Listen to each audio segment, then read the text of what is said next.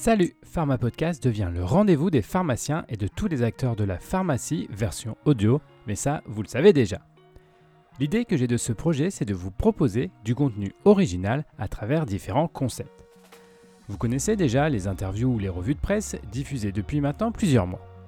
Je vais vous en donner encore plus et comme ça, vous serez obligé de vous abonner et mettre plein de commentaires sympas. Je vous propose un nouveau format de contenu afin d'aborder la casquette de manager du pharmacien.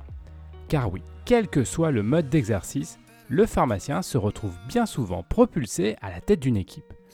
Pas facile alors d'appliquer les concepts du management sans faire de fausses notes.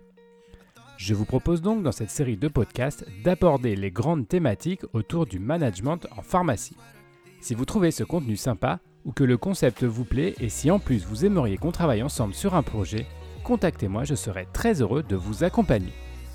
Et puis, si vraiment vous trouvez le concept de Pharma Podcast extraordinaire et que vous souhaitez nous aider à créer encore plus de contenu super cool, nous acceptons aussi le sponsoring. Tout cela est expliqué dans le blog mypharmapodcast.com. Bon allez, terminez avec cette introduction trop longue et si vous êtes encore à l'écoute, promis, je vous mets l'épisode. Bonne écoute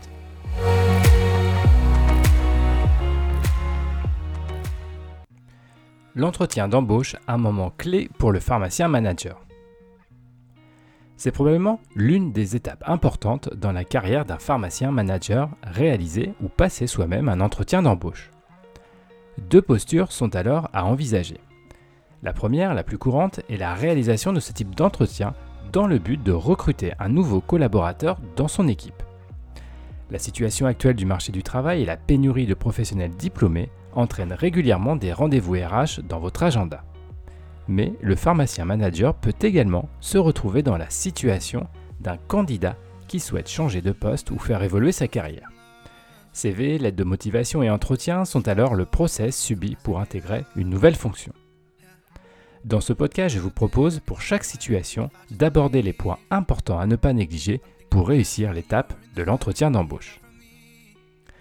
Les bonnes attitudes de recrutement d'un nouveau collaborateur.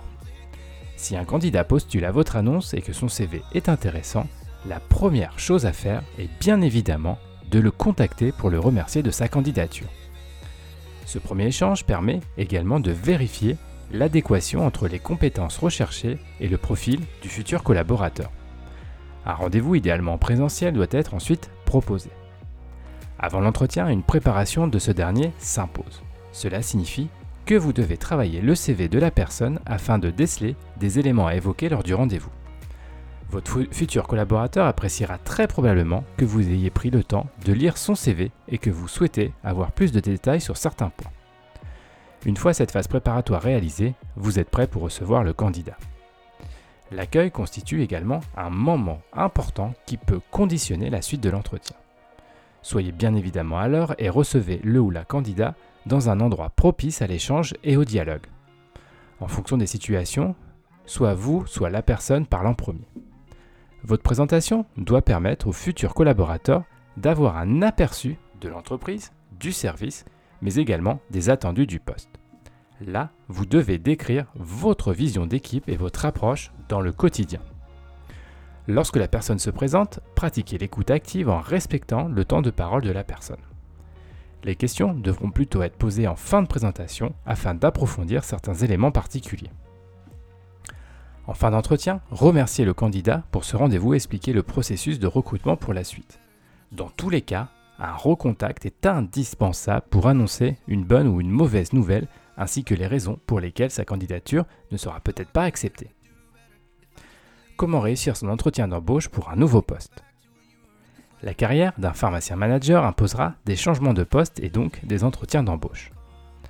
Comme les futurs collaborateurs que vous recevez, vous devez préparer votre propre candidature.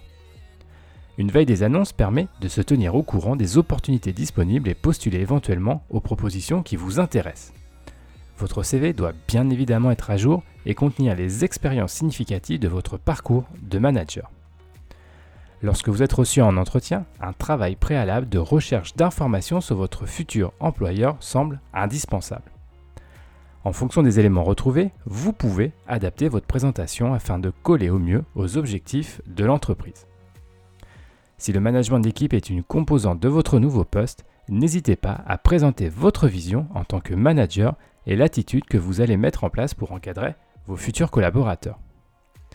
Bien souvent, dans les fonctions de, pharmacien, les CV sont équivalents sur l'aspect technique et les expériences similaires. La différence peut alors se faire sur des détails. Une vision managériale travaillée apporte indéniablement un plus à votre candidature.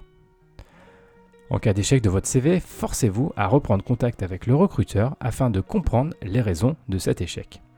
Cela permet d'une part d'améliorer votre CV et votre présentation. Et cela montre également un respect vis-à-vis de l'employeur qui pourrait le garder en tête en cas de nouvelle opportunité. En conclusion, embaucher ou se faire embaucher répondent aux mêmes exigences en termes de préparation et d'entretien. Un rendez-vous pour une offre d'emploi n'est pas un rendez-vous comme un autre. Pour que ce dernier se déroule dans les meilleures conditions, chacun doit réaliser un travail en amont, pendant et après l'entretien. Le contexte actuel du marché du travail est difficile, il est donc primordial de ne pas passer à côté d'opportunités.